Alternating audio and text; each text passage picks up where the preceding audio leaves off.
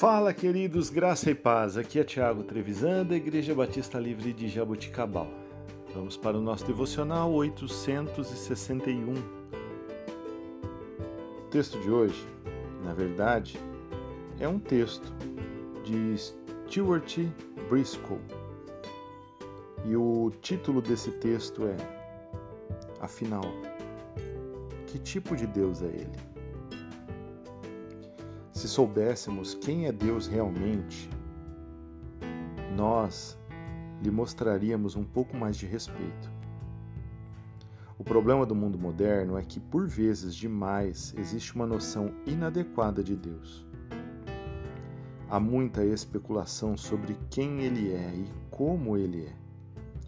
Mas precisamos agir com base na revelação, não na especulação. Uma coisa é expressar o que pensamos sobre Deus. Outra coisa completamente diferente é reconhecermos o que Deus diz que Ele é. Especulação em lugar de revelação leva à mistificação. Que melhor lugar para descobrir quem é Deus do que na própria descrição que ele faz de si mesmo? Durante sua conversa com Moisés no, Sinal, no Monte Sinai, ele se descreveu da seguinte forma: Deus compassivo, misericordioso, paciente, cheio de amor e de fidelidade, que mantém o seu amor a milhares e perdoa a maldade, a rebelião e o pecado.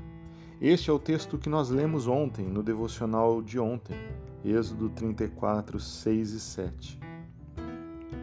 E aí eu te pergunto: saber quem é o Senhor não é maravilhoso? Não é empolgante saber que Deus é compassivo, misericordioso, paciente, cheio de amor e de fidelidade? Mas isso é apenas parte do quadro. Pois ele prosseguiu e disse: Contudo, não deixe de punir o culpado castiga os filhos e os netos pelo pecado de seus pais até a terceira e quarta geração. Devemos nos certificar de que temos um retrato de corpo inteiro de quem é Deus. Ele é fundamentalmente santo, correto, bom e justo. Se transgredirmos as suas leis e insultarmos quem ele é, se resistirmos à sua orientação e ignorarmos o seu direcionamento, ele terá de reagir de uma maneira compatível com o seu caráter santo, correto, bom e justo.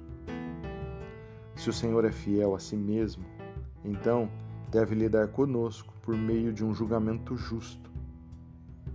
De fato, terrível coisa é cair nas mãos do Deus vivo. Mas, se admitirmos que estamos errados, nos arrependermos daquilo que fizermos, ele nos inundará com a sua graça, sua misericórdia e o seu perdão. Que nós possamos viver e conhecer o Senhor a quem nós servimos todos os dias da nossa vida. Que nós possamos entender quem Ele é. Não um Deus imaginário, mas um Deus que, na sua característica, demonstra toda a sua preocupação com o ser humano. Que Deus te abençoe, que você tenha uma excelente semana, em nome de Jesus.